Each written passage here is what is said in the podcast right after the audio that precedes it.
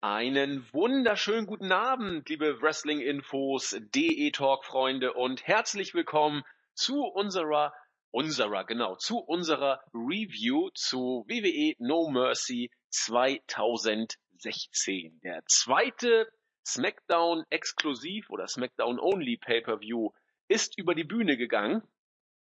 Ich muss gestehen, ich war im Vorfeld nicht wirklich gehypt, habe SmackDown auch nicht mehr in Gänze so intensiv verfolgt, also die Berichte natürlich schon, die Videos auch, obwohl SmackDown nach wie vor für mich die bessere Show der beiden äh, Flaggschiffe sozusagen ist oder die, die bessere Show der beiden WWE Weeklies ist, bin ich durch die Raw Review immer so eingespannt, dass ich dann für SmackDown zeitlich nicht immer so viel Kapazitäten übrig hatte deswegen war auch irgendwie die Vorfreude nicht so gewaltig auf den Pay-per-View.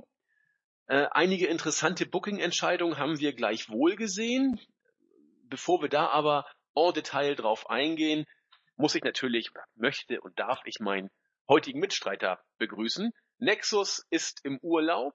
Jens, ich weiß gar nicht, ob er die Show überhaupt gesehen hat. Ich glaube schon, weil Crestfallen sie gesehen hat und sich für charmante Be Begleitung dabei bedankt hat. Und äh, Julian ist derzeit immer noch in Silvestervorfreude. Deswegen habe ich ihn wieder an meiner Seite. Wir haben so im, im Sommer ein, einige Male die Raw Review gemacht und äh, ich bin heilfroh, dass er heute auch wieder dabei ist. Wieder an meiner Seite unser Jan Pfeffi, der Jan. Schönen guten Abend. Schönen guten Abend. Ja, Jan, jetzt sind wir wieder mal zusammen. Hat ja lange genug gedauert. Wie ist es dir ergangen? Ähm, alles gut. Also ich bin aktuell ein bisschen arcaded, aber Ansonsten kann ich nicht klagen. Also alles gut. Wer, wer ist das heutzutage nicht, hätte ich beinahe gesagt. Also das gehört ja zu dieser Zeit immer dazu. Wobei ich war heute noch vorbildlich beim Sport, bin dann noch joggen gegangen. Also die Abwehrkräfte müssen in glänzender Verfassung sein. Und in diesem Sinne trotzen wir dem Wetter. Äh, und wir haben ja auch der No Mercy Show getrotzt, will ich mal sagen. Bevor wir äh, Pre-Show in ihrer ganzen Herrlichkeit ein paar einleitende Worte widmen, um uns an der Main Show äh, zu widmen. Kurz dein Eindruck. Was sagst du zu der Show? Mm, meiner Meinung nach nicht der allerbeste Pay-per-View, aber tatsächlich auch weit weg vom schlechtesten Pay-per-View, den ich seit längerer Zeit gesehen habe oder sowas. Also im Board, ich weiß nicht, aber Startseite hatte ich gar nicht geschaut. Im Board haben wirklich viele geschrieben, dass sie bitter enttäuscht gewesen sind. Und ich muss sagen, das kann ich jetzt irgendwie irgendwie nicht irgendwie nicht so teilen. Also ich habe mir die Nacht nicht um die Ohren geschlagen, dann wäre ich vielleicht noch ein bisschen anders gestimmt gewesen und vielleicht ein bisschen negativer, aber an sich, ja, war es jetzt nicht hammermäßig. Es war viel dabei, was nicht so gut war, aber es war auch viel dabei, was ich eigentlich gar nicht schlecht fand und teilweise sogar richtig gut. Ja, ich habe die, die äh, Kritiken im Board auch gesehen. Startseite habe ich jetzt gerade mal ein bisschen überflogen. So richtig begeistert sind die Kommentare hier, glaube ich, auch nicht. Also ich habe mich so ein bisschen an die alten WWF Pay-per-Views Ende der 80er, Anfang der 90er erinnert gefühlt, wo eigentlich immer nur zwei Matches auf der Card wichtig waren. Also Beispiel zum Beispiel WrestleMania 8 aus dem Jahr 92. Da waren eigentlich nur zwei Matches wirklich wichtig, nämlich äh, Hulk Hogan gegen Sid Justice und Ric Flair gegen den Macho Man. Der Rest war irgendwie so mehr oder weniger einfach da. Und so ähnlich war dieser Pay-per-View jetzt rückblickend zumindest auch, zumindest was die Matchqualität angeht. Und äh, die beiden Matches, die ich richtig gut fand, da zählte nicht das Match dazu, das äh, die Ehre hatte, den Main Event zu bestreiten, aber äh, dazu später mehr.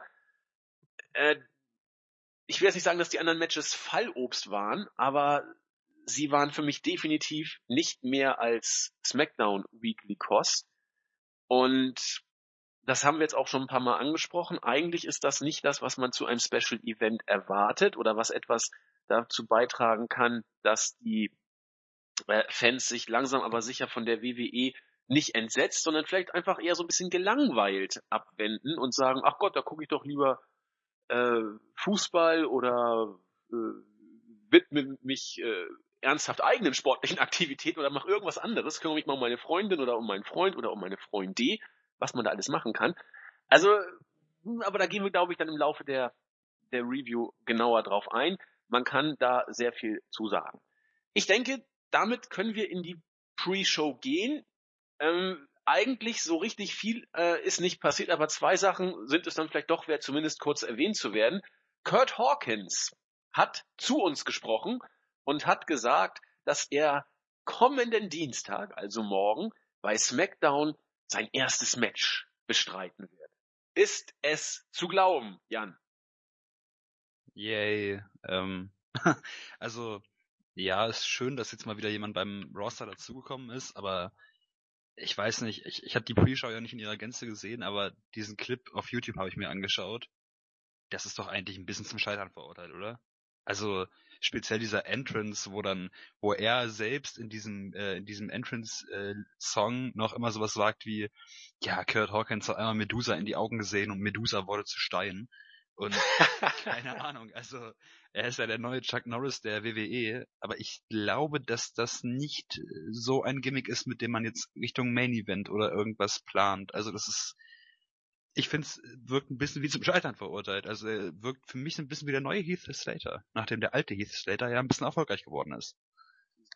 Eben, und äh, vielleicht will die WWE auch, äh, wie soll ich sagen, in, in dieser Situation äh, eine Chance suchen, dass man das Ganze so überzogen darstellt, dass es vielleicht von sich aus overkommt. Wobei bei Heath Slater hat es ja Jahre gedauert und äh, letzten Endes ist das Ganze hier auch, mir kann auch keiner erzählen, dass das von Anfang an wirklich so geplant war, dass Slater so durch die Decke geht, wobei die Reaktionen ja für ihn immer noch sehr gut sind, aber es sich auch ein bisschen abkühlt. Aber Slater war, glaube ich, keiner, auf den man wirklich gesetzt hat beim Roster-Split. Und jetzt, wo es einigermaßen zu funktionieren scheint, vielleicht macht man aus der Not eine Tugend und hoffe, dass es bei Kurt Hawkins auch klappt.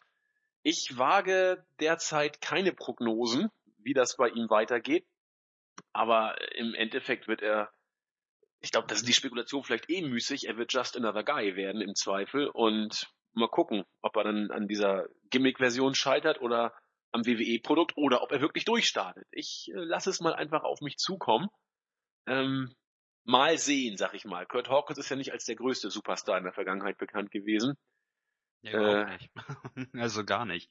Nee, das, ich habe es versucht diplomatisch auszudrücken. äh, ansonsten lassen wir uns mal überraschen, ob er quasi ein, ein weiterer äh, Körper ist, um das Roster aufzufüllen, ob, ob er mit ihm irgendwas vorhat. Äh, Im Zweifel wird er nicht irgendwas Relevantes werden. Da kann man, glaube ich, schon von ausgehen.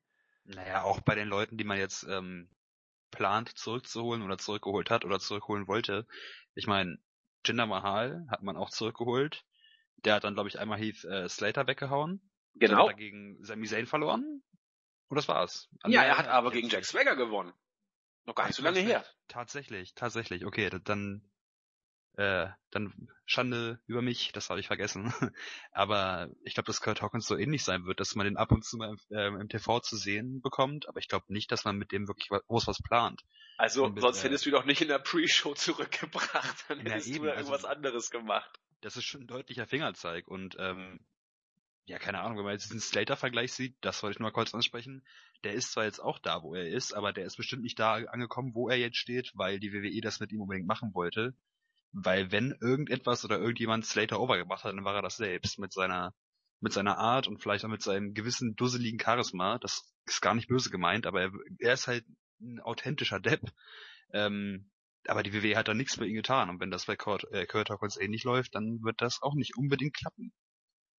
Nee, aber du verkennst bei der Personalie Slater ja, dass die WWE ja auch Daniel Bryan ganz bewusst so overgebracht hat. Ne? Das hat ja Bryan nicht selbst gemacht, das war ja von, von der WWE genauso geplant. Und ich glaube, die glauben das bis heute, dass man das so, äh, dass die WWE Bryan groß gemacht hat und nicht Bryan sich selber.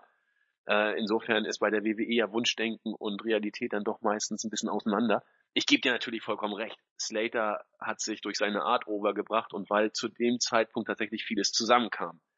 Ähm, das passte schon. Slater war immer gut, aber er hat eigentlich, äh, ich weiß nicht, warum es bei ihm so lange gedauert hat.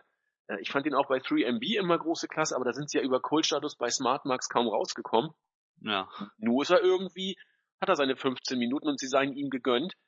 Äh, nicht nur, weil er eben sein Charisma hat, sondern weil sein Selling auch großartig ist. Das habe ich heute auch wieder gesehen in seinem Match. Äh, der der zählt ja, ja, besser haben wir nur Sigler und The Miss heute gesellt, sozusagen. Das war ja schon, war schon große Klasse.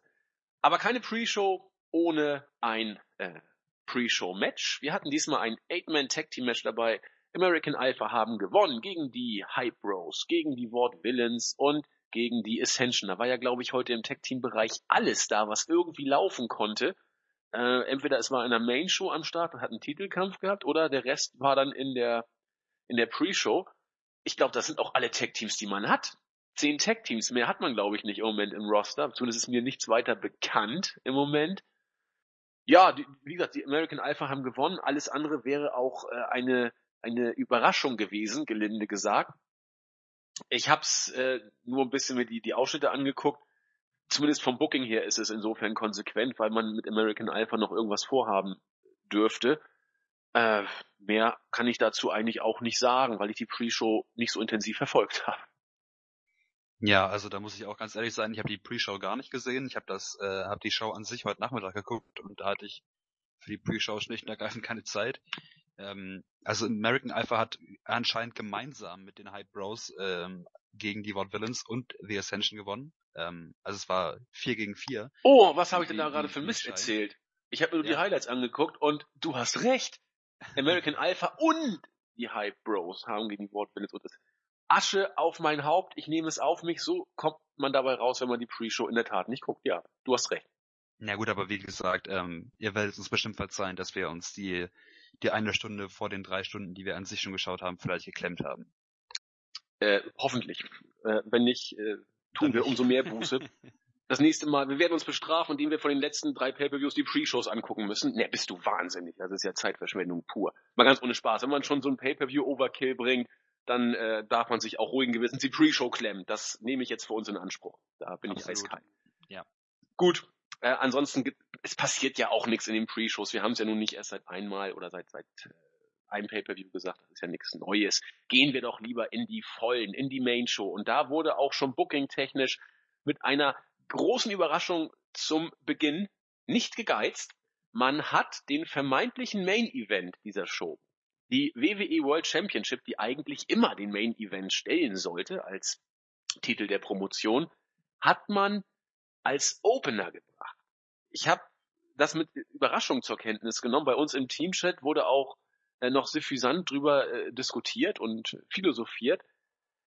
Ich fand die Idee jetzt rückblickend gar nicht so schlecht, muss ich gestehen, denn das äh, Triple Threat Match zwischen dem Champion AJ Styles, John Cena und Dean Ambrose hat mal wie ich finde, so richtig für Feuer gesorgt. Die drei haben 22 Minuten bekommen. Es war ein Triple Threat Match. Jan und ich haben im Vorfeld schon kurz drüber gesprochen, wo man, oder anders gesagt, das sehr, sehr von, von Spots und, und Moves gelebt hat.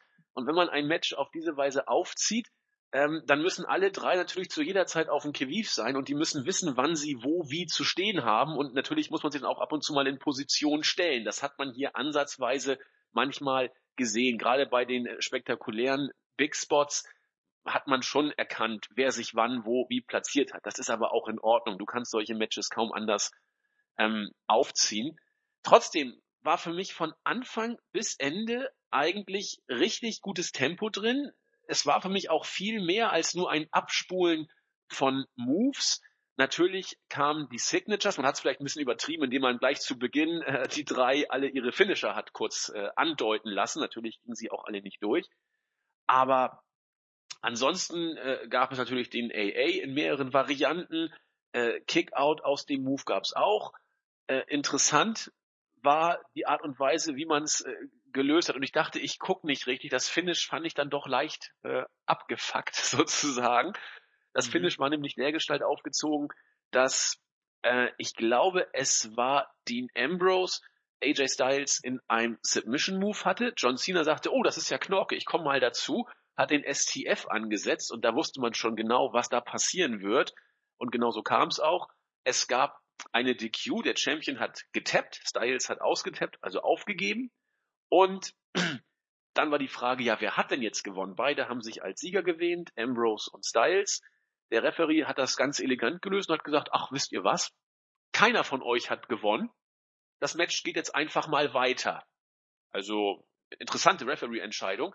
Und weil das Match dann eben auch weiterging, haben die beiden sich ein bisschen bearbeitet. Irgendwann kam dann Styles zurück mit einem Stuhl, hat äh, John Cena, äh, doch, er hat John Cena mit dem, mit dem Stuhl einen mitgegeben, muss man sich mal überlegen. John Cena hat den Pin gefressen, sozusagen. Äh, vorher konnte Dean Ambrose, äh, konnte Cena den äh, AA vom Seil gegen den Ambrose ansetzen und damit musste sozusagen AJ Styles nur noch den Stuhl einsetzen gegen Cena, um den Pin zu stehlen. Genauso ist es gekommen. Äh, ich fand es nicht so glücklich gelöst, dieses blöde äh, Double Tap-Out-Finish von, von Styles gegen Cena und Ambrose. Ich weiß, gut, es ist in Ordnung, dass Styles da mit dem Stuhl unfair gewonnen hat. So gehen die anderen beiden, sag ich mal, nicht als geschlagen aus der ganzen Kiste raus. Styles darf ein bisschen heelig sein, aber dieses Double Submission Move Finish, ich weiß nicht, wirkte so ein bisschen overbooked für mich, was dem Match aber für mich gar keinen Abbruch tat. Das Match fand ich richtig gut. Ich fand das Match auch wirklich gut. Ähm, mit über 20 Minuten auch ziemlich lang, wie du gesagt hast. Ähm, viele gute Spots. Und wir haben es ja in der Vorbesprechung gesagt, und du hast es gerade auch angesprochen, es gab ein paar Spots, wo man gesehen hat, dass sich äh, einer der drei oder vielleicht auch alle drei in Position bringt und man hat das ein bisschen, hat es ein bisschen auffällig gemacht, aber letztlich dem Ganzen da schon verzeihen, wenn man sieht, was für Spots da ausgepackt wurden. Also viel mit dem Top Rope und äh, wirklich ja nicht ungefährlich und mit Sicherheit auch nicht einfach auszuführen. Ja, aber so Double Double German Suplex sozusagen, glaube ich, war das auch, wo äh, ich weiß nicht, Cena hat ihn glaube ich gemacht gegen Ambrose und Styles. Ja, Cena hat Styles gegriffen und Styles hat Ambrose gegriffen, genau. Ja, war schon stark. Ähm, also ich fand das Match, wie du, wie du auch, äh, sehr gut. Das mit der Double Submission, äh, also, naja, wie sagt man das jetzt? Das mit dem Stuhl fand ich schwer in Ordnung. Ich finde es auch gut. AJ Styles ist Heal und wenn er einen Stuhl benutzen will im Triple Threat Match, was ja sogar erlaubt ist, dann genau. soll er halt den Stuhl benutzen. Aber wenn man das bringt, ich meine, damit schwächt man jetzt zum Beispiel John Cena auch nicht. Wenn man jetzt Styles gegen Cena gewinnen lässt, indem er äh, einen Stuhl nutzt und vielleicht mehrfach auf ihn einschlägt, ihn dann pinnt, dann schwächt das Cena ja nicht großartig. Aber warum, wenn man das schon bringt, tappt den Styles vorher ab? Also gab es irgendeinen Grund dafür, dass dieses dieses äh, Fuck-Finish mit dann Nicht-Finish kam? Also ich sehe die Notwendigkeit einfach irgendwie nicht, da erst das zu bringen und dann das mit dem Stuhl. Also mir hätte eins von beiden auf jeden Fall gereicht. Absolut. Ja, denke ich auch. War, tat nicht nur. Du hättest quasi, so habe ich es verstanden gerade, was du gesagt hast, du hättest dir dieses Double äh, Tap-Out-Finish getrost wegdenken können und das Match wäre trotzdem äh, genauso sinnvoll zu Ende gegangen. Oder deutlich sinnvoller vielleicht sogar, ne? Absolut. Also wie gesagt, ähm, ohne das Tappen hätte Styles, ich meine, er hat ja nicht verloren, aber er hat im Prinzip aufgegeben, das wäre da nicht so gewesen und Cena hätte trotzdem äh, nicht clean verloren, Richtig. weil, also wäre nicht clean gepinnt worden, wegen des Stuhls. Und so und, bleibt äh, der Makel, dass der Champion getappt hat. Das kriegst du eben nicht wegdiskutiert, richtig. letzten Endes. Ja, es ist auch so, es ist ja auch egal, ob das jetzt äh, durch eine Person oder durch zwei Personen der Fall ist, wenn, wenn der, wenn der World Champion gegen den Herausforderer oder gegen die Herausforderer abklopft, dann klopft er nur mal ab und das ist einfach immer wenig förderlich. Ja, absolut. Und da wollte ich noch was kurz ergänzen. Ja, eine, eine kleine Geschichte am Rande, die mir äh, jetzt eben gerade bewusst geworden ist, wo wir drüber gesprochen haben. Wenn der Referee bei so einem Double Submission Move den äh, Aufgabe Griff oder das, das Aufgeben von Styles nicht zählt oder, oder nicht gelten lassen möchte sozusagen, warum unterbindet er dann nicht einfach die beiden Submissions? Er hätte auch sagen können, soll aufhören, es darf nur einer Submission machen, sonst weiß ich gleich nicht, wer da kausal war für die Aufgabe. Ist mir gerade so eingefallen. Hätte er eigentlich auch eingreifen können und sagen, hier, stopp, nur einer darf zur Zeit Submission machen, sonst kann ich das nicht werten. Hätte er ja vorher eingreifen können, aber na gut.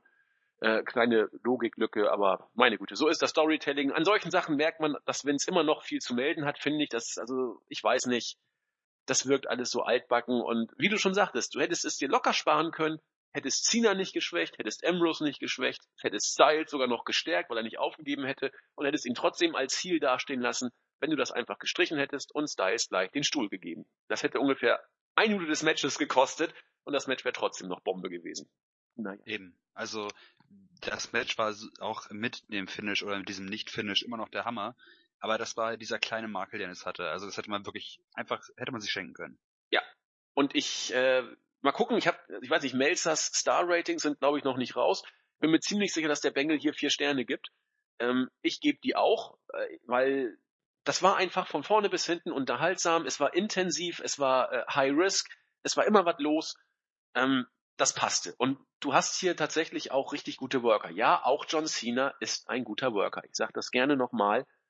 Ähm, das hat man hier auch wieder gesehen. Vollprofi. Ja, aber man, man muss ja auch wirklich sagen, wer, also ich möchte jetzt keine Publikumsbeleidigung oder irgendwas machen, aber wer wirklich behauptet, dass John Cena beispielsweise ein schlechter Wrestler oder schlechter Worker ist, ja, ich weiß nicht, also das, das, das hat so viel davon, wie dass Roman Reigns der schlechteste Wrestler oder irgendwas ist. Ich verstehe, wenn man jetzt sagt, okay, Cena ändert sich nie und es ist vielleicht ein bisschen langweilig von der Charakterdarstellung, aber dass er ein schlechter Wrestler ist, kann man wirklich eigentlich nicht behaupten.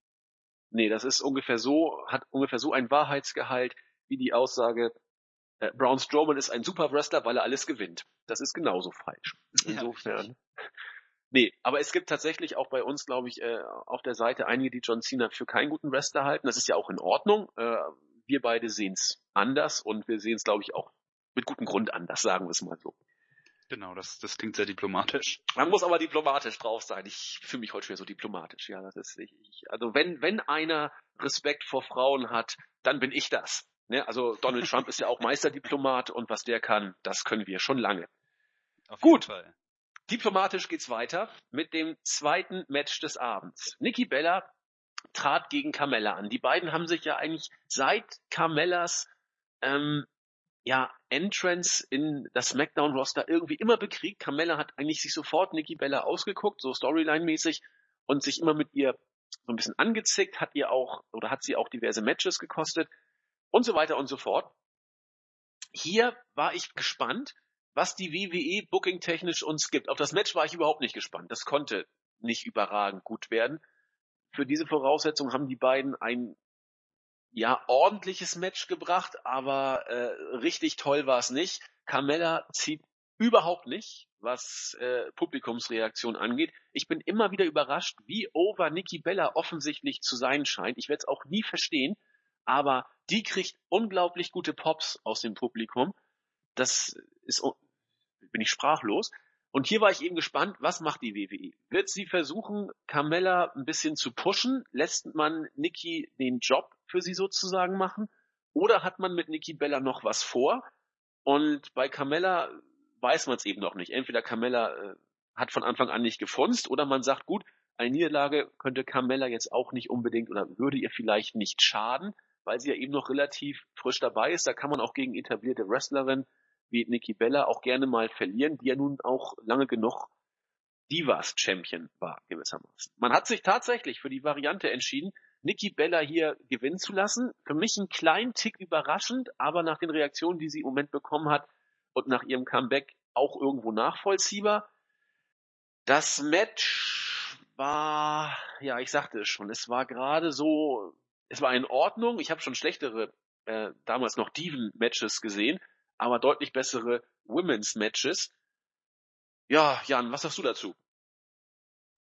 Also ich habe von dem Match im Voraus überhaupt nichts erwartet. Ich war weder gespannt drauf, noch habe ich, also mich hätte das Ergebnis wenig interessiert. Ich habe jetzt auch nicht erwartet, dass da jetzt ein riesiges Match bei rumkommt. Ähm, ich könnte mir vorstellen, dass man mit Nikki Bella vielleicht noch was vorhat. Dass man mit ihr früher oder später vielleicht Richtung Titel geht. Wobei, na, da dürfte Becky Lynch nicht mehr Champion sein, weil Nikki Bella ist ja jetzt augenscheinlich auch Face. Ja. Ähm, also ich könnte mir vorstellen, dass man auf kurz oder lang vielleicht noch was mit ihr anfängt, weil ich das Gefühl habe, man hält recht viel von ihr. Und ähm, ja, könnte ich mir wie gesagt gut vorstellen. Carmella ist meiner Meinung nach total in die Hose gegangen. Also seit sie von NXT hochgekommen ist und zu SmackDown gekommen ist, hat das irgendwie gefühlt überhaupt nicht funktioniert. Also sie zieht keine, Re ja, keine guten und teilweise auch wirklich fast gar keine Reaktionen. Sie ist im Ring nicht besonders gut. Ist jetzt nicht komplett scheiße, aber ich finde sie halt auch nicht besonders stark. Und äh, ja, auf kurz oder lang glaube ich nicht, dass, dass, dass sie jetzt der neue Stern am äh, Frauenhimmel bei WWE oder bei SmackDown ist. Nikki Bella ist mir schon ein bisschen lieber, komischerweise, obwohl ich auch nicht so viel von ihr halte, aber ich finde sie doch deutlich besser als Carmella. Und deshalb geht das für mich irgendwie in Ordnung. Also, wie gesagt, dadurch, dass ich, dass ich das nicht so super interessant fand, kann ich das jetzt nur aus persönlicher, ähm, ja, äh, weiß ich nicht, durch, dadurch, was ich besser finde, beurteilen. Aber für mich geht das Ergebnis schon in Ordnung. Und wie gesagt, ich könnte mir vorstellen, dass Nikki Bella immer noch mal eine Möglichkeit wäre, um sie irgendwie ins Titelgeschehen einzubringen. Natürlich. Also, solange Nikki Bella da ist und so over ist, wie sie ist, sie ist ja von den Mädels, die ja, etablierteste, muss man ja sagen. Die hat sich ja über Jahre äh, einen, einen Namen gemacht, ob jetzt immer mit guten wrestlerischen Leistungen, will ich gar nicht sagen. Aber wenn du über Jahre lang dabei bist, ähm, dann wissen die Leute irgendwann, wer du bist. Und entweder sie sind gelangweilt oder irgendwann gehörst du quasi zum Inventar, so guter alter Bekannter, da freut man sich, dass er immer noch dabei ist. Und Nikki Bella ist offensichtlich jetzt tatsächlich so eine, ich will nicht sagen graue Eminenz, weil das, das klingt irgendwie falsch, aber äh, sie ist da und, und hat den, den Test der Zeit, zumindest was die Fanreaktion angeht, ganz offensichtlich bestanden. Ich, die Reaktionen sind für sie ja nicht erst seit gestern so gut, die waren ja auch schon vor der Verletzung für sie als auch als sie noch irgendwie Heel war oder hier Team Bella oder so Pseudo-Face, was auch immer sie war, sie hat eigentlich immer ganz gute Reaktionen gekriegt. Und solange das ja. so ist, glaube ich genau wie du, dass man mit ihr irgendwas vorhat. Nun muss man mal gucken, was man genau mit ihr vorhat, ob man sie jetzt erstmal in dieser potenziellen Titelkandidatin-Rolle belässt oder ob man sie gegen Becky Lynch stellt. Und das kann ich mir eigentlich nicht vorstellen, dass man sie gegen Lynch jetzt stellt, weil Face gegen Face, Weiß ich nicht. Äh, wäre untypisch. Ja. Variante Nummer drei wäre, dass das Ganze mit Carmella noch weitergeht. Weil ich meine mich äh, erinnern zu können, dass Carmella irgendwann mal Nikki Bella gepinnt hat. Jetzt ist es andersrum geschehen und vielleicht geht das Ganze ja noch ein bisschen weiter. Man streckt das Ganze noch. Also ich würde es nicht hoffen, aber der Draft ist ja mittlerweile auch ein bisschen, ein bisschen her und seitdem, nee, nee, seitdem nicht. Aber seit Nikki Bella zurück, äh, zurück ist, läuft das Programm zwischen den beiden und ich kann mir vorstellen, dass es noch nicht unbedingt zu Ende sein muss. Nee, das also kannst du haben. Wobei der Sieg heute, da, ich habe nochmal zurückerinnert, da war nichts abgefucktes, das war eine cleane Kiste, ne? Das Oder ist ich... richtig, aber ja. wenn du überlegst, also äh, aus der, aus dem Gedanken, äh, aus dem Blickwinkel hast du schon recht, aber vielleicht also wenn man will, kann man da immer irgendwas draus basteln. Dann kann man sagen, dass Carmella vorher mal gewonnen hat, Nikki Bella jetzt gewonnen hat und man, man will irgendwie ein drittes Match bringen oder irgendwas. Also ich kann mir vorstellen, wenn man das will, geht's eh weiter. Und ähm, ja, da die beiden jetzt irgendwie keinen Weg haben, wo sie zwangsläufig hingehen müssen und Becky Lynch verletzt ist und danach erstmal mit Alexa Bliss zu tun hat, könnte ich mir vorstellen, dass man die einfach übergangsweise immer noch mal gegeneinander stellt. Ähm, das will ich auch gar nicht äh, mit meiner Aussage irgendwie in Frage stellen. Ich wollte nur für mich fest, festhalten, dass es jetzt kein, kein Abfuck-Sieg war, sondern clean. Das muss bei der WWE aber noch lange nicht heißen, dass die Serie vorbei ist. Äh, in genau. keiner Weise. Also, genau, das meine ich auch. Und, und das Roster, haben wir ja auch schon ein paar Mal angesprochen, gibt es ja auch nicht her. Du musst ja quasi, was du hast, da musst du ja mit haushalten. Und äh, wie einen guten Teebeutel, in, äh, so war das ja früher, wer weiß, wann es wieder was gibt, den musst du ein paar Mal öfter aufkochen. Schmeckt zwar nicht immer besser, aber äh, zumindest besser als nichts. Und äh, so wird vielleicht die Fehde mit Carmella und Nikki, also ich bin mir sicher, dass sie weitergehen wird, weil dafür hast du schon so viel Zeit in den Aufbau und so immer wieder investiert. Und am Ende wird es dann heißen, so jetzt kommt, was ich vielleicht bei Hell in a vielleicht auch erst bei der Survivor Series irgendein, ja, eigentlich ist die Survivor Series auch nicht dafür gedacht, große Fäden zu beenden, sondern eher als Übergang irgendwie weiter aufzukochen. Aber egal, ich glaube genau wie du, wenn ich jetzt wetten müsste, würde ich auch darauf wetten, dass die äh, Fehde zwischen Carmella und Nikki Bella weitergeht von mir aus, äh, sie hat mich vorher nicht gekickt, sie kickt mich jetzt auch nicht. Und bei Carmella muss man wirklich sagen, außer gelenkig und äh, zweimal Pseudo-Moonwalk, reicht nicht, um bei den Fans overzukommen. Und das ist in der Tat ein Problem. Sie kam ja auch bei der, ähm, als sie bei SmackDown anfing, ich glaube echt, man wollte sie als Face zuerst inszenieren, äh, was überhaupt nicht geklappt hat. Als Heel klappt so auch nicht überragend gut, will ich mal sagen, denn Heels leben davon, dass sie Reaktion ziehen. Und das war mau. Ne? Ja, aber bei Carmella ist es wieder so, also auf der einen Seite ist man jetzt mittlerweile bei WWE so weit, dass äh, Sasha Banks und Charlotte äh, um die Women's Championship äh, Raw Headline und man man schreibt sich äh, Women's Wrestling auf die Stirn und nennt alle Superstars und will endlich was ändern und im gleichen Atemzug äh, nimmt man dann Leute wie Carmella aus dem Entwicklungsbereich raus, steckt sie zu SmackDown und erwartet, dass sie nur weil sie für den einen oder anderen vielleicht ganz gut aussieht und ein bisschen ja athletisch ist, dass sie damit overkommt. Und das passiert einfach nicht mehr. Das wäre vor, weiß ich nicht, vor ein paar Jahren wäre das vielleicht noch möglich gewesen, aber wenn man jetzt diese Women's oder Divas Revolution durchzieht und sich das auf die Fahne schreiben will, dann ja, dann ist Carmella einfach nicht diejenige, die da reinpasst. Punkt. Sehe ich, sehe ich genau wie du. Wir werden das weiter verfolgen. Also da haben andere bessere Performances abgeliefert, zum Beispiel Alexa Bliss, auf jeden Fall was die Reaktion auch bei der Crowd angeht und auch, äh, ich glaube auch im Ring, kann man glaube ich auch sagen. Ja. Nun gut, weiter geht's im Text äh, ein Backstage-Segment äh, war mit Daniel Bryan und Shane McMahon. Ich glaube, The Miz kam mit Maurice rein und äh, das übliche, Dolph Ziggler ist heute erledigt und dann wird seine Rekordregentschaft, die es ja nicht ist, aber wird um ich hab, er hat auch eine Zahl genannt, ich habe die nicht mehr drauf, 188 Tage, ich bin mir nicht sicher, ob die Zahl jetzt stimmt, irgendeine Zahl hat auf jeden Fall gesagt. Und überhaupt, wir müssen nochmal über meine Vertragssituation sprechen, da wird noch ein bisschen ausgehandelt werden müssen. Ja, das war ein, ein Segment, wie es dann eben auch mal kommen kann. Das äh, IC-Match stand aber noch nicht auf dem Programm, aber die nächste Championship war zu verteidigen. Die Tag Team Championship. Die Usos hatten ja das Titelmatch gegen Heath Slater und Rhino und der Herausforderer kam auch als erstes an den Ring oder die Herausforderer kam als erstes an den Ring. Ja, was, was, äh, da, also, anders. Ich bin erstmal froh, dass dieses äh, alte Tanz-Theme Geschichte ist. Ich finde sie auch als Heels nach wie vor deutlich besser denn als Faces. Aber was wollen sie uns denn da darstellen? Also, sie haben mich so ein bisschen an Crime Time für Arme erinnert, so ein bisschen, als sie ja. reinkam. Ja. ja, ne? Also. So ein Hip-Hop-Ding, so ein, ja, wie sagt Pseudo-Gangster-Rap oder so. Genau, genau, so ein paar möchtegern Gangster, die da reinkommen mit äh, einer coolen Cap und sich denken, ja, yeah, ey, wir mischen jetzt den ganzen Laden auf, aber irgendwie habt ihr vorher mit Gesichtsbemalung im Ring rumgetanzt. Also, ja. ich weiß nicht. Äh, es ist auf jeden Fall natürlich ein Fortschritt, weil das alte, der alte Entrance war halt nicht so geil, aber so richtig hammermäßig überzeugt in ihren Rollen finde ich sie leider nicht. Nee. Das, ja, aber ja, ich, ich muss sagen, doch ein Tick besser als ich dachte. Das wirkt zwar ein bisschen Hampelmann-mäßig teilweise und pseudo-cool, als wenn irgendjemand versucht, da irgendwelche Klischees auszupressen und, und glaubt dann wirklich am Original zu sein. Aber äh, ich fand es zumindest halbwegs vertretbar, zumindest besser als als was, was das vorher war. Auch wenn man natürlich noch weit weg ist, wirklich äh, glaubwürdig rüberzukommen.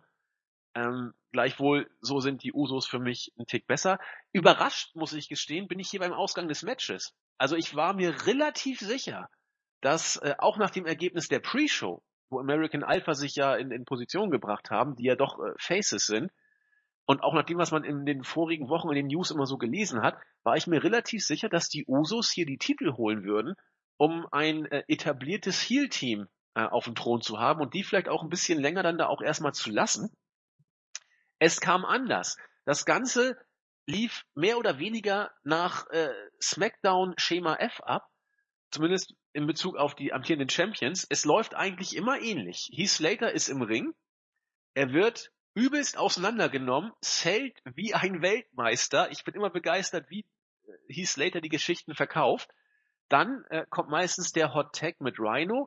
Entweder Rhino räumt dann im Ring auf und holt den Sieg, oder er wird durch irgendeine äh, dusselige oder unfaire Aktion äh, in seinem äh, ja, Rabiatorlauf gehindert. So war es dieses Mal auch. Rhino musste auch ein bisschen einstecken. Und äh, Slater hat sich dann wieder für den Hot Tag bereit gemacht. Das Match war, wie gesagt, insofern vom Aufbau fast schon konservativ oder klassisch, will ich mal sagen. Irgendwann kam dann Slater auch wieder ins Match, hatte dann auch schlechte Karten, war auch kurz davor schon aufzugeben, aber Rhino konnte heldenhaft Slater aus dem äh, Aufgabegriff der Usos befreien hat dann den Gore angesetzt, erst außerhalb des Rings, dann innerhalb des Rings zum Finisher und die Champions haben tatsächlich wieder verteidigt. Ähm, ich habe kein Problem, überhaupt kein Problem. Ich gönn's Slater und Rhino immer noch. Ich war sogar, weil ich eben so ein bisschen überrascht war, habe ich mich für die beiden umso mehr gefreut, dass sie tatsächlich verteidigen durften. Wo Storytelling-mäßig hingeht, weiß ich nicht. Interessant fand ich, dass, ich weiß nicht, wer es war, Jimmy oder Jay Uso, ich glaube, 80.000 Mal darauf hingewiesen hat, dass er auch Kinder habe. Das hat er, glaube ich, 10.000 Mal gesagt. Äh, ja, solides Smackdown-Match. Ja, kann man so sagen. Also mit 10 Minuten 20 nicht äh, ungeheuer lang. Ähm, ja, die Heels haben versucht, also nicht versucht, sondern haben längere Dominanzphasen gehabt, woraufhin dann wieder ein Comeback kam und ähm, ja, wie du gesagt hast, konservativ. Also ein typisches äh, Tag Team Match zwischen Faces und Heels. Ähm, ich sehe das so ähnlich wie du beim Ergebnis. Also ich war mir da relativ unsicher, was, was da am Ende auf uns äh, zukommt, ob ähm, die Champions verteidigen oder ob die Usos tatsächlich die Titel holen. Aber jetzt, wo man sie äh, geturnt hat, wo man ihnen auch dieses neue Gimmick gegeben hat mit dem neuen Lied und dass sie neu auftreten und weil American Alpha eigentlich meiner Meinung nach langsam mal hoch, ja, ein bisschen weiter nach oben gehen sollte in der Tag Team Division, war ich mir eigentlich nicht sicher, aber ich habe eher dazu tendiert, dass, dass die Usos tatsächlich das Ding nach Hause fahren. Ist dann, wie du gesagt hast, anders gekommen. Anscheinend will man ähm, Slater und Rhino einfach noch ein bisschen längere Regentschaft geben. Aber ich bin mir relativ sicher, dass die Usos früher oder später diejenigen sein werden, die den beiden den Titel abnehmen. Denn ich kann mir nicht vorstellen, wer es sonst sein soll. Also heel-technisch hat man noch The Ascension und äh, die Ward Villains. Das wage ich zu zweifeln, dass einer von beiden Champions wird. Ähm, deshalb denke ich mal, dass das vielleicht am nächsten Pay-Per-View möglicherweise nochmal aufgegriffen wird und dass die Usos sich dann vielleicht den Titel holen und dann gegen American Alpha fäden. Ähm, ich gönn's äh, Slater und Rhino auf jeden Fall auch, aber ich denke nicht, dass sie jetzt ein Team sind, das ähm, ewig lange den Titel halten wird. Also das kann ich mir wirklich nicht vorstellen. Nein, das, das glaube ich auch nicht. Wobei, also äh, Zack, also unser Julian findet äh, Rhino ja total zum Kotzen. Kann ich gar nicht sagen. Ich finde, die beiden äh, ergänzen sich gar nicht schlecht als Tag-Team. Rhino macht da auch einen guten Job. Er ist nicht der technisch versierteste Wrestler, das ist ja auch bekannt, aber äh, die beiden das zusammen. Soll auch gar nicht sein in seiner Genau. Darstellung. Er ist Richtig. eine Riesenkante und der haut dich mit diesem Spear oder Gore so weg, dass du schon beim Zugucken das Gefühl hast, hier brechen die Rippen und dafür ist er da. Ja, und er das schont sich auch auch mit eigentlich ganz 41 Jahren nicht die Bohne, ne? Also das, Eben, eben. das ist schon nicht verkehrt. Aber äh, dann lass mal ein bisschen in die Zukunft spinnen. Was könnte denn der Aufhänger sein, dass man diese Fehde noch weitermacht? Eigentlich können die Usos doch nur sagen, Rhino hat illegal den Aufgabegriff unterbrochen, äh, weil eigentlich sonst ähm, Slater getappt hätte. Das ist doch die einzige Möglichkeit, wie man es versuchen könnte, Richtung Rematch zu bringen, weil davon abgesehen, ich meine, so eine illegale Aktion kommt ja alle Nase lang vor. Das Finish war dann ja wieder mehr oder weniger clean, also der der der Gore und dann war Schluss. Anders kannst du es Naja. ja nicht erzählen. Nee, eigentlich nicht. Also die Usos könnten vielleicht auch so irgendwie einen Anspruch darauf erheben, noch ein Titelmatch zu bekommen und weiß ich nicht, zum Beispiel Slater und ähm, Rhino wiederholt angreifen oder andere Tag-Teams immer wieder angreifen und ein Titelmatch fordern, bis sie es dann letztlich bekommen, damit sie nicht, weiß ich nicht, jede Woche irgendein Team platt machen. Das wäre eine Möglichkeit. Ja. Oder ja, sonst das, was, was du meintest mit dem, mit dem Aufgabegriff, den Rhino da mehr oder weniger illegal unterbrochen hat. Aber wenn du, na gut, das ist jetzt wieder schwer, schwer zu sagen, weil es WWE ist und manchmal, manchmal macht man Sachen und manchmal nicht.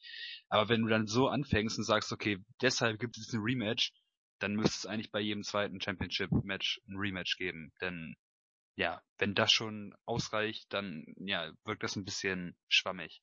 Also ich kann Absolut. mir wie gesagt vorstellen, dass die Usos ähm, immer wieder Teams oder speziell auch die Tag Team Champions jetzt angreifen, dass deshalb immer vielleicht ein neues Programm zwischen denen entsteht. Ähm, ja, ein Turnier kann ich mir nicht vorstellen, gab's ja erst. Von daher, ja, und andere Herausforderer kann ich mir erst recht nicht vorstellen. Ähm, weil die in ihrer Kredibilität vielleicht auch ein bisschen eingeschränkt sind. Absolut. Was man natürlich, wenn man es bringen könnte, könnte man eben sagen, dass die ähm, Slater und Rhino sich an ihrer Ehre gepackt fühlen und sagen, ja, so wollen wir das nicht stehen lassen, dass, dass man uns sowas vorwirft, bla bla bla. Ähm, keine Ahnung, vielleicht setzt man es auch einfach an, ohne irgendwas zu erklären. Es wäre ja nicht das erste Mal, dass man sowas macht. Also, Ja, Lassen ich sagen, das ist eine Alternative, die man, die man immer im Hinterkopf behalten sollte. ja, fast die wahrscheinlichste. Anything can happen.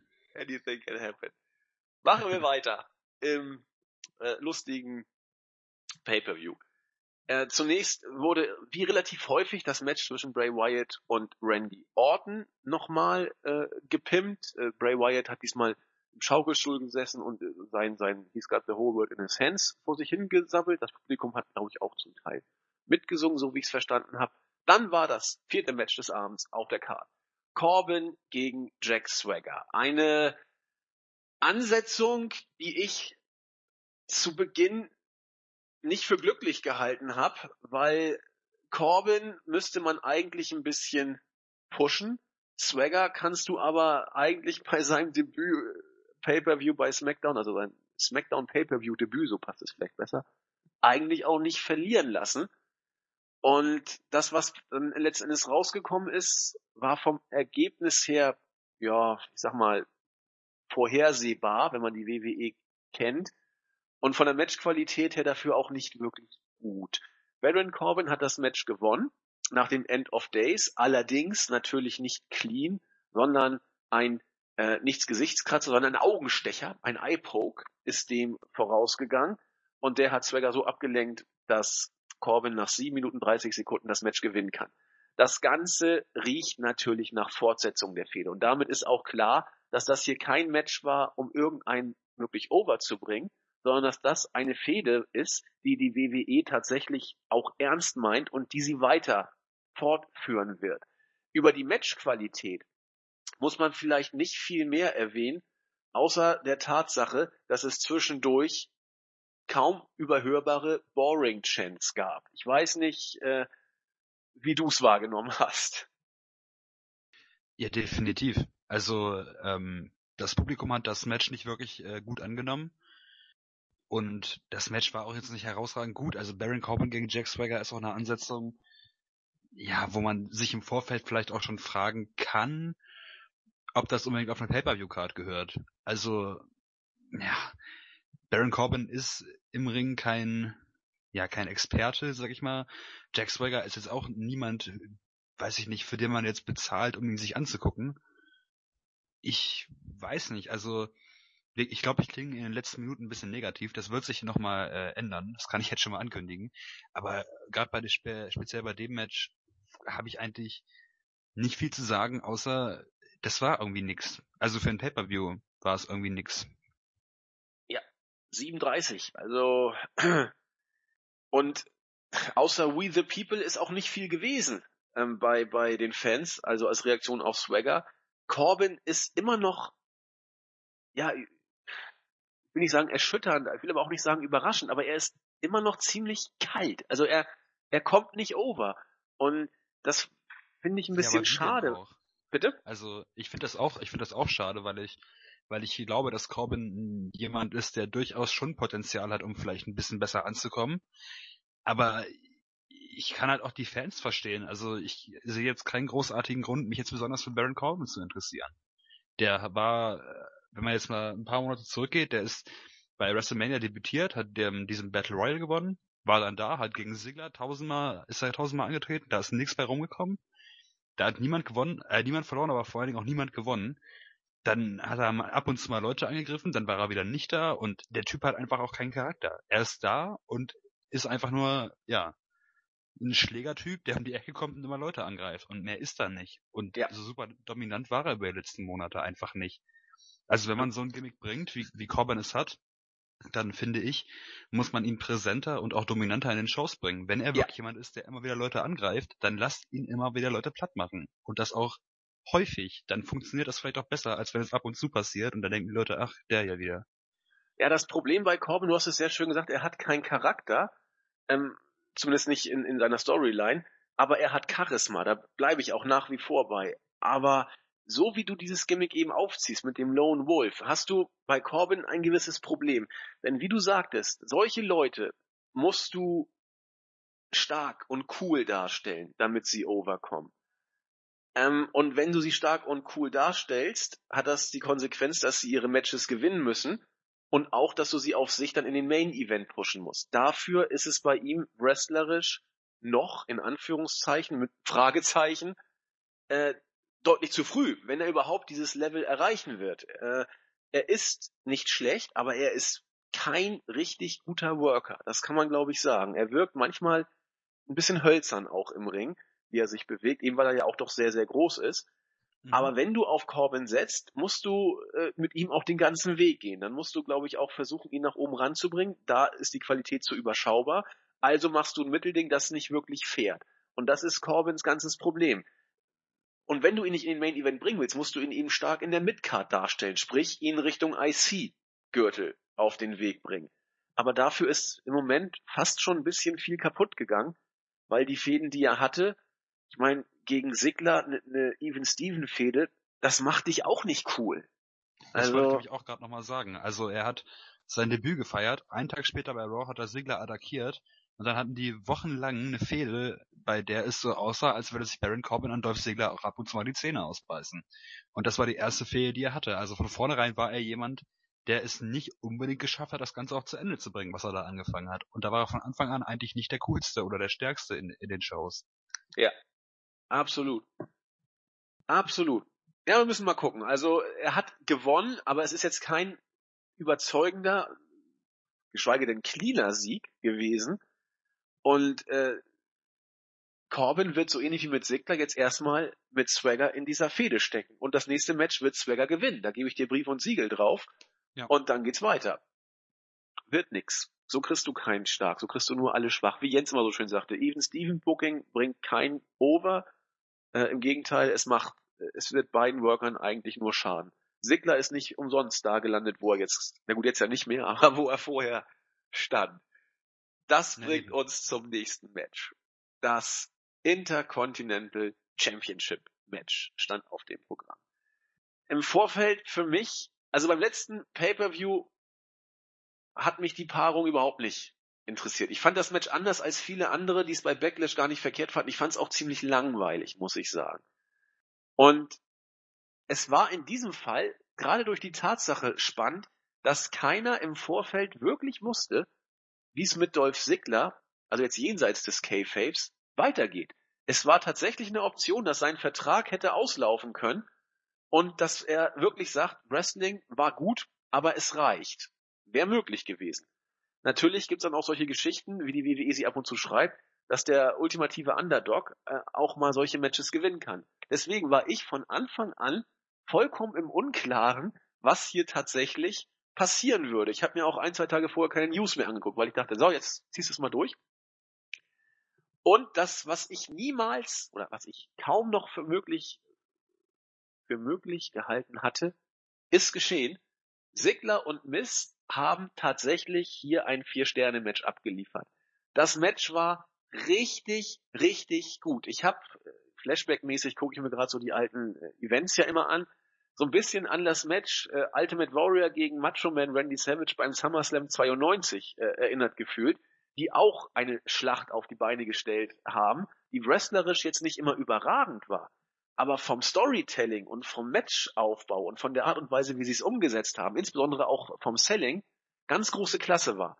Und genau so wurde dieses Match auch aufgebaut. Es lebte von der Spannung, muss Miss aufhören oder nicht. Das Publikum war eigentlich äh, sofort präsent in Sachen äh, Sigler habe ich gesagt, Miss aufhören, Sigler aufhören, wollte ja, ich gesagt genau, haben. Ja. Pardon. Ähm, war sofort drin und äh, es fing etwas langsam an, wurde dann aber von der Intensität und auch von den Zuschauerreaktionen immer besser. Äh, da gab es nachher diverse Nearfalls, die äh, auch ich stellenweise gekauft habe.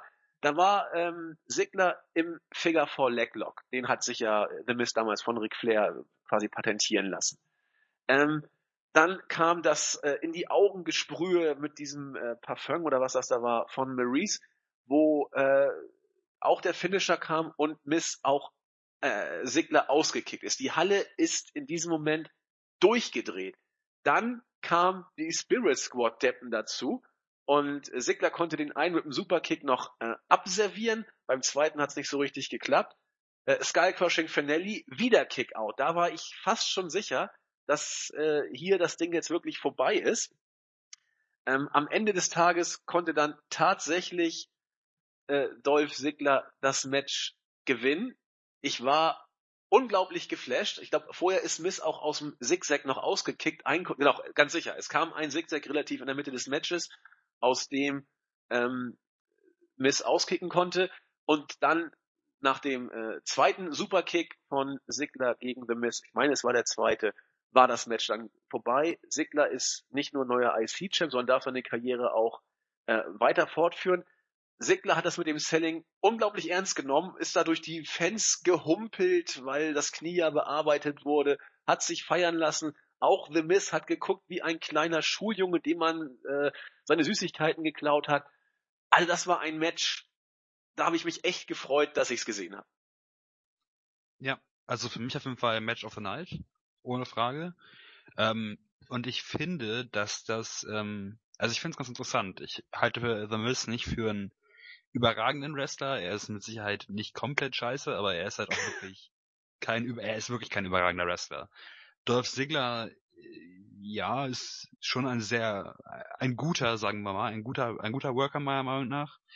Ähm, aber dass gerade die beiden das Match of the Night auf die Beine stellen, hätte ich vielleicht vorher gar nicht so erwartet. Aber aufgrund der Story, die man gebracht hat, ähm, auch mit dem Karriereende von Segler und ähm, ich habe tatsächlich vorher ein paar News gelesen, wo angebliche Spoiler drin standen. Ich weiß nicht, ob das vielleicht ein Fehler von WWE war oder ein großer Swerve und man an Medienmitarbeiter irgendwas weitergegeben hat, was am Ende gar nicht stimmte. Ich war mir relativ sicher, dass Segler das Match verlieren würde. Hatte aber eigentlich ähm, ein bisschen Hoffnung, dass er doch mal vielleicht ein bisschen weitermacht, weil ich ihn doch schon interessant finde als, als Worker. Und auch die Fans waren anscheinend super drin, weil man die Story gut erzählt hat. Man hat die Story auch während des Matches gut erzählt. Also die beiden im Ring haben die Story erzählt, die wirklich ganz gut war. Und ähm, ja, das Publikum ist ja in dem Match so steil gegangen wie überhaupt gar nicht äh, am Abend vorher.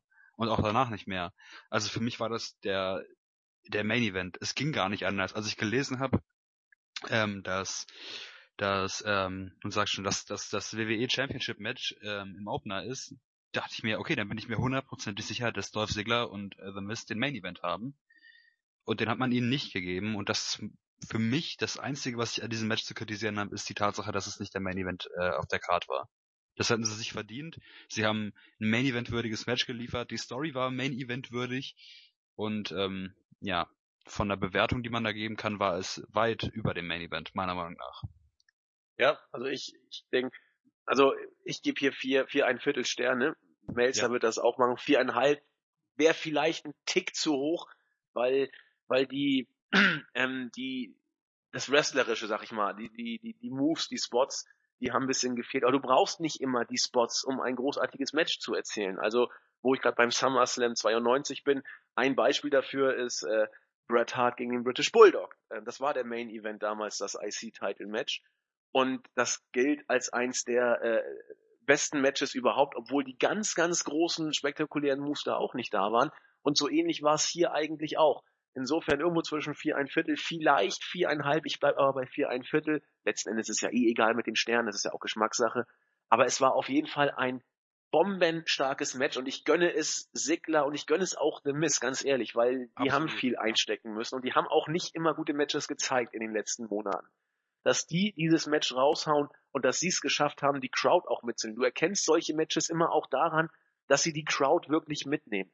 Und die war drin. Als, als Sigler seinen seinen Sieg und den Gürtel gefeiert hat, die haben ihn ja noch bejubelt, als er noch äh, kurz vor der Umkleidekabine war letzten Endes. Daran erkennst du richtig, richtig gute Matches. Und ich freue mich riesig für die beiden, dass sie das hingekriegt haben. Und ich bin mal gespannt. Ich tippe mal hier Melzer mit vier ein Viertel geben und ich gebe die auch äh, Hammer. Ja, auf jeden Fall. Und äh, ergänzend zu dem, was du gesagt hast, also ich glaube, natürlich zeichnet sich ein Wrestling-Match auch dadurch aus, was für Moves und Spots du gewissermaßen hast. Aber ähm, das meinte ich ja zu Anfang, dass gerade die beiden so ein Hammer-Match auf die Beine stellen, hätte man vielleicht vorher gar nicht gedacht. Aber es reicht dann wirklich, wenn das Publikum richtig drin ist und man eine Geschichte erzählt, dann ist das einfach wichtiger, als ein paar Moves zu zeigen. Denn gutes Wrestling hat man bei WWE und auch bei anderen Promotions im Prinzip bei jeder Show. Also auch bei den Weekly Shows gibt es eigentlich immer ein Match, wo man sagen kann, das war richtig gutes Wrestling.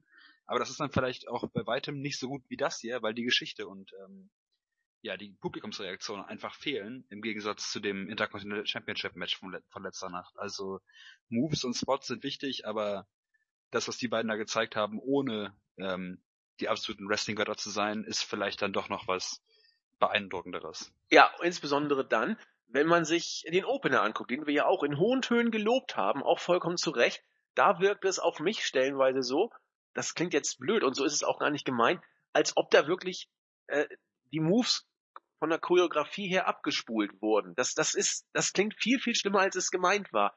Aber ähm, da siehst du eben den Unterschied zwischen dem Opener und dem Dolph Ziggler äh, oder dem IC-Match sozusagen.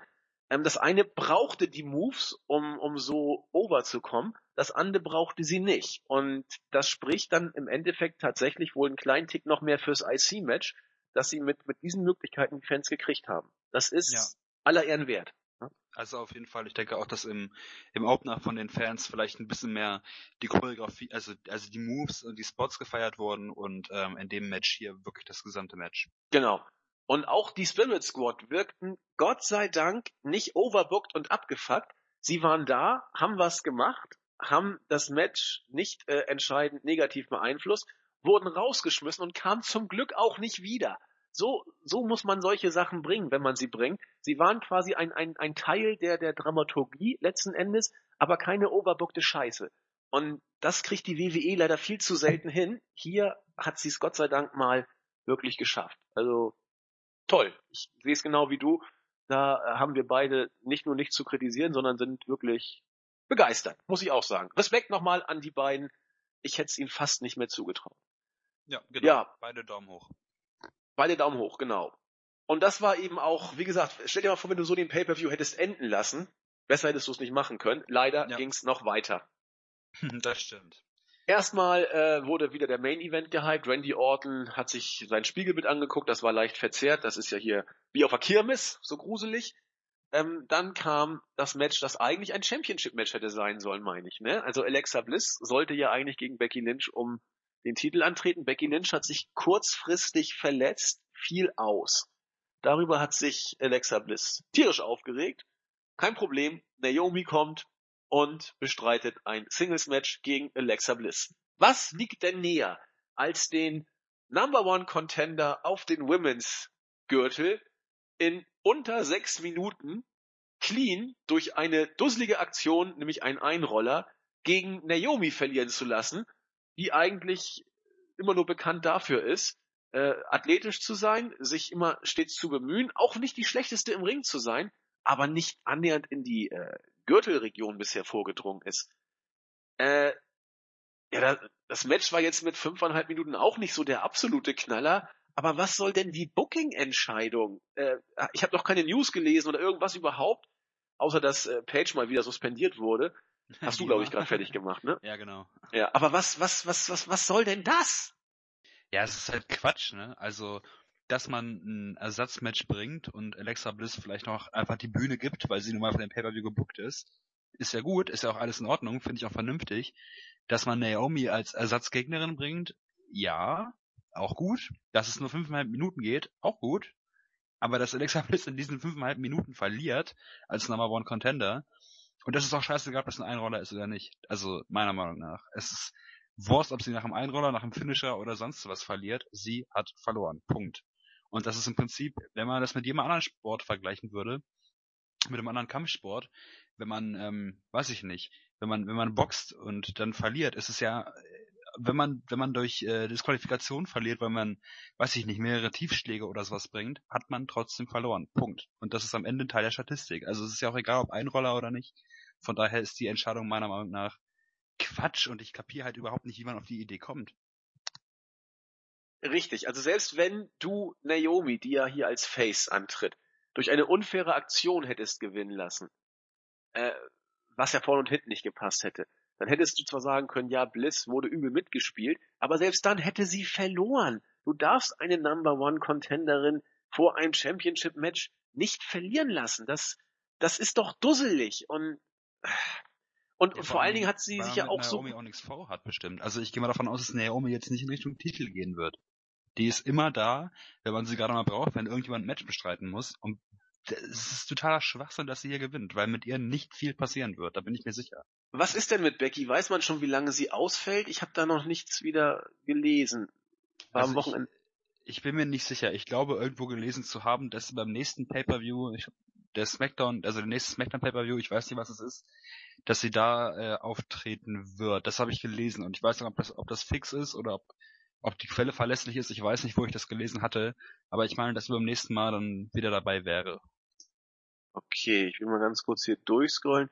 Becky Lynch fällt verletzt aus. Na Moment, das war eine News, die Jens gestern noch rausgeballert hat und da steht drin, weil ich ja gestern so unglaublich viel Im zu November tun hatte. Becky Lynch verletzt, äh, wird aber wie geplant, äh, so, so wird nicht wie geplant. Es wird spekuliert, dass einige Wochen, okay, da weiß man jetzt nicht so genau, was einige Wochen heißt. Also es heißt ähm, zumindest, dass sie nicht lange ausfällt. Also der Titel muss wohl nicht vakantiert werden. Und der nächste, der nächste SmackDown Pay-Per-View wird ja auf jeden Fall erst im November stattfinden, weil Hell in a Cell ist am 30. Oktober. Insofern könnte es sich ausgehen, dass Becky Lynch ihren Titel verteidigen kann beim nächsten Pay-Per-View. Das ist aber alles noch nicht wirklich sicher. Gut, aber egal was passiert, darfst du trotzdem Alexa Bliss nicht verlieren lassen. Das ändert sich so und so nicht. Also. Ja, es gab, wie gesagt, einfach keine Notwendigkeit. Also, ja. ich weiß gar nicht, was, jetzt, was man dazu noch großartig sagen soll. Nee, dann lassen wir es auch sein. Ich finde es immer ganz nett, wenn äh, blöd. überraschende Sachen passieren, aber außer der Begründung Anything can happen in the Women's SmackDown Roster macht das ja alles überhaupt gar keinen Sinn, booking-technisch. Und naja, wir werden mal gucken, ob die WWE sich was dabei gedacht hat. Vielleicht kommt ja auch bald eine News raus, Alexa Bliss in Ungnade gefallen, weil sie mit dem falschen Typen rumgeknutscht hat. Das ist ja alles in der WWE, kann das ja passieren. Oder wie heißt denn der, der sich immer von allen Mädels da einblasen lässt? Äh, äh, keine Ahnung. Ähm, Kevin Dunn? Keine Ahnung, ist auch wurscht, wer das ist. Oder? Ja, da gibt immer so eine Gerüchte, dass Rosa Mendes nur deswegen noch äh, im Roster war. Wo ist sie ja, überhaupt? Genau. Ach, die ist auch verletzt. Ist sie verletzt? Nee, ist sie nicht. Warte mal. Nee, ist sie nicht. Stimmt. War die nicht schwanger? Nee, warte mal, jetzt erzähl ich aber Quatsch. Nee, Rosa Mendes war schwanger. Ich meine, ich meine nicht Rosa Mendes, ich meine äh, ähm, Alicia Fox? Die rote Gefahr, genau. Nee, nicht Alicia Fox. Eva Marie. Ach, Eva Marie, ja, genau. Ja, dass die da irgendwie äh, angeblich zutraulich war äh, und dass ihr das auch nicht zum Nachteil gereicht ist. Aber das sind natürlich nur Gerüchte, die wir hier nicht befeuern wollen, deswegen gehen wir schnell weiter. besser und ist das. besser ist das. und sprechen äh, darüber, dass, wie gesagt, am 30. Hell in a Cell stattfindet, mit dem wichtigen Match Roman Reigns gegen Rusev im Käfig und Owens gegen Rollins, nicht im Käfig offensichtlich, aber Sascha Banks und Charlotte im Käfig. Mal gucken, was passiert. Der reine Raw Pay-Per-View Hell in a Cell kommt. So wie es aussieht, auch wieder mit einem Roundtable. Da lassen wir uns nicht lumpen. Bei Hell in a Cell und bei äh, der Survivor Series machen wir das mal wieder. Ansonsten bei dem Overkill, da kommt ja kaum einer dazu, das alles zu gucken, geschweige denn Roundtables zu lesen. Aber bei den größeren Sachen machen wir es immer wieder ganz gerne. Letztes Jahr ja auch mit Taker und Lesnar. Ach, was für ein Mensch. Vor allem was für ein Aufbau. In der Tat. Mal gucken, ob man da dieses Jahr anknüpfen kann. Aber das ähm, ein andermal. Mal. Genau. Kommen wir zum Main Event. Und ich mach's kurz. Nee, langweilig. Also äh, langweilig. Ich, ich bin nach wie vor kein Fan von Orten im Ring. Und er ist ein behäbiger, das meine ich jetzt gar nicht so negativ, aber er ist ein langsamer Worker. Er wirkt seine Matches ganz anders als ein, ein Seth Rollins beispielsweise oder ein, ein Kevin Owens. Randy Orton ist ein Mann, der es im Ring eher bedächtig angehen lässt und versucht da seinen Aktion Impact zu geben. Hat mit Bray Wyatt im Verein hier für mich nicht wirklich geklappt. Die Crowd war auch eigentlich zu keiner Zeit wirklich drin in dieser ganzen Geschichte. Äh, Randy hat ein paar Mal sein RKO angesetzt. Wyatt versuchte auch Sister Abigail anzusetzen, hat alles nicht geklappt. Es kam der DDT vom äh, zweiten Seil, den ich immer unglaublich bescheuert finde, weil kein Mensch würde da so hängen, da würden die Beine eigentlich einknicken und man muss richtig sich anstrengen, um die Beine überhaupt gerade zu halten. Völlig bescheuerter Move, aber egal. Ähm, so dümpelte das Match mehr oder weniger vor sich hin. Bis am Ende, als Randy Orton sein RKO angedeutet hat, das Licht ausging, eine merkwürdige Gestalt war im Ring, die sich als Luke Harper entpuppte, der, glaube ich, sogar Pops gekriegt hat, als er sich zu erkennen gegeben hat vom Publikum. Das hat Orton aber trotzdem so abgelenkt, weil man, äh, weil Harper ihm die Zunge rausgestreckt hat, dass Wyatt schnell die Sister Abigail ansetzen konnte und das Ding gewonnen hat nach 15 Minuten 40. Auch diese Ansetzung, dusselig ohne Ende, weil keiner hier eigentlich ein, ein, äh, eine Niederlage brauchen kann. Randy Orton wurde von Brock Lesnar zermatscht, hat dann eigentlich einen Sieg bitter nötig. Wyatt hat eigentlich alles verloren in den letzten Wochen und Monaten und brauchte den Sieg auch. Und was kommt dabei raus? Irgendein Abfuck, damit Orton das Gesicht nicht komplett verliert und Wyatt einen Sieg bekommt, was im Endeffekt bedeutet, Orton gewinnt nicht, ist blöd und Wyatt kann nicht clean gewinnen, ist auch blöd. Dazu kommt ein Match, das mich auch nicht wirklich mitgenommen hat. Eher mau, der Main Event für mich. Das ist so. Und vor allen Dingen können wir uns sicher sein, dass die Fehde weitergeht. Denn ähm, nach, dem, nach dem Ende des Matches bin ich mir ziemlich sicher, dass das jetzt nicht einfach beendet wird, sondern dass äh, man sagen wird, ja, es gab einen Eingriff und deshalb bis nächsten Monat beim nächsten Pay-Per-View wieder Bray Wyatt auf Randy Orton treffen und Bukapa ist verbannt oder irgend so ein Quatsch. Ähm, aber mal fernab davon, das Match war 15 Minuten lang, sehr langsam. Es ist nicht, es ist ja auch nicht viel passiert. Also die beiden haben da jetzt auch nicht, nicht mehr aus sich rausgeholt, als man da hätte erwarten können.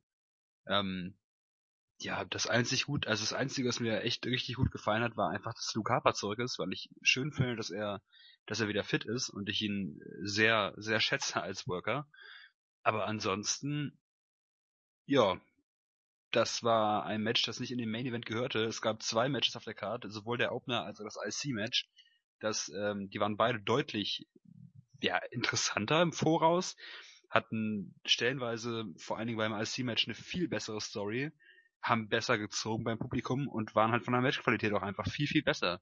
Also, ja, das stört mich daran eigentlich fast am meisten, dass das Ganze ja die, dass das Ganze ja die Show geschlossen hat, weil das meiner Meinung nach einfach überhaupt nicht passt. Das haut überhaupt nicht hin. Ja. Nee, also dusselig ohne Ende. Und ich bleib dabei, hättest du hier Sigler und Miss als Main Event gebracht, du hättest einen Feel-Good-Moment gehabt, du hättest eine jubelnde Crowd zum Abschluss gehabt und ein richtig geiles Match, das über manches auch vielleicht hinwegge tröstet hätte, was vorher nicht so gut war. Aber so äh, bleibt ein, ein, ja, ich muss es sagen, schwacher Main-Event. Und äh, deswegen grüße ich hier mal unseren Startseiten-User Moose Sun, der sehr schön das auf den Punkt gebracht hat. Ähm, nee, Schwachsinn. Doch, er hat sehr schön auf den Punkt gebracht.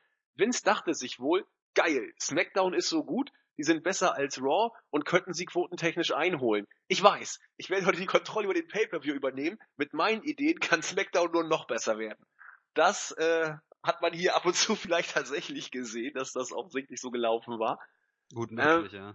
Nicht gut, nicht nicht wirklich gut. Also äh, als Show insgesamt noch in Ordnung. Ich habe 5,5 Punkte gegeben. Wenn man aufrundet, kommt man auf 6, weil einfach der Opener richtig gut war. Das IC-Match eins der besten Matches äh, des Jahres, das die WWE gebracht hat. Da kann man sich, glaube ich, jetzt schon fast festlegen, wo die großen Sachen ja durch sind in diesem Jahr. Viel mehr kommt ja nicht. Ähm, das war schon richtig, richtig gut. Ähm, der Rest eher, ja, ja, nee, muss man sagen, doch eher schwach. Doch, doch. Also wir hatten viele ja. Pay-Per-Views, wo die Matchdichte besser war. Hier waren zwei Matches richtig gut. Der Rest nicht. Ich gehe nochmal gerade durch die Tat durch. Nikki gegen Carmella war nicht gut. Tag Team Championship war bestenfalls Durchschnitt. Corbin gegen Swagger war nicht gut. Und äh, Naomi gegen Bliss war auch nicht gut. Ja, und Wyatt gegen Orton war auch nicht gut. Also, na doch mit 5, 5,5 in dem Bereich viel höher komme ich nicht. Und bin am Ende einfach nur froh, ein gutes IC-Match gesehen zu haben. Kann also die negativen Kritiken nachvollziehen. Pfeffi, ja. deine Wertung. Ja, also ich bin auch bei, ich bin bei fünf Punkten. Also es gab halt, wie du gesagt hast, zwei Matches, die wirklich richtig gut waren. Ähm, die Card in ihrem Aufbau war total durcheinander. Ähm, ja, einfach, man hätte die Card einfach umdrehen können, glaube ich, oder? Also, wenn du das, wenn du den Pay-Per-View von hinten nach vorne geschaut hättest, dann hätte das schon gepasst mit Orton und Wyatt im Opener. Ja, wenn du die Crowd da nicht wirklich gekillt hättest schon, das weiß ja, man nicht so genau, ne? Allerdings, ja. Und vor allen Dingen, ähm, der Gesamteindruck ist halt bei, bei so einer Show halt auch immer schlecht, wenn das letzte Match halt nicht gut ist. Also wenn, wenn die Show endet mit einem Match, das einfach ja langweilig ist, dann hat man ja im Nachhinein immer das Gefühl, dass die ganze Show einfach kacke war. Und ähm, ja, das wird dem Ganzen irgendwie nicht gerecht. Die Show war sicherlich nicht überragend, aber hatte halt wirklich Punkte, die super, super, super gut waren. Und es ist halt schade, dass der Gesamteindruck ein bisschen getrübt wird, dadurch, dass halt ähm, der Main Event ja nicht ein Griff ins Klo war, aber halt kein Pay-Per-View-Main-Event war. Insgesamt, ja, mittelmäßige Show mit einer großen Spanne zwischen gut und schlecht. Also von meiner Meinung nach eher sehr schlecht bis sehr, sehr gut. Von daher, ja, fünf Punkte. Ja, kann man, kann man, sehe ich ja, sehe ich ja eh nicht. Sind wir uns beide ja auch nicht so weit weg. Ich meine, 5,5 oder 5, da ist man irgendwie bei Nuancen im, im Endeffekt. Gut, wir haben es also geschafft. Der zweite SmackDown Only Pay-per-View war, finde ich, nicht so gut wie der erste, den ich in Ordnung fand, aber auch nicht überragend. Ähm, komisch, es hat im Moment sich den, den Eindruck, es hat den Eindruck, als ob die äh, Weeklies besser sind, dafür die Pay-per-Views schlechter bei SmackDown. Da hat Raw die Nase vorn. Ähm, wir werden das weiter verfolgen. Und damit sind wir für heute durch. Mal gucken, wann wir diese, die Show überhaupt bringen. Entweder kommt sie heute am Montag noch oder irgendwie Dienstag. Wir werden das erleben. Ich bin einfach nur froh, dass äh, Pfeffi Zeit hatte und wir das Ding aufnehmen konnten. Mal gucken, was die nächsten Tage so geht. Pfeffi, Abschlussworte? Ähm, nee, nicht großartig. Also ich freue mich, dass ich dabei sein konnte. Und ähm, ja, hoffe, dass wir die Show für euch relativ gut durchgesprochen haben. Und ja, das, In das waren meine abschließenden Worte. Bleibt uns gewogen. Wir hören uns irgendwann, irgendwie, mit irgendwas auf jeden Fall wieder. Macht es gut. Tschüss. Tschüssi.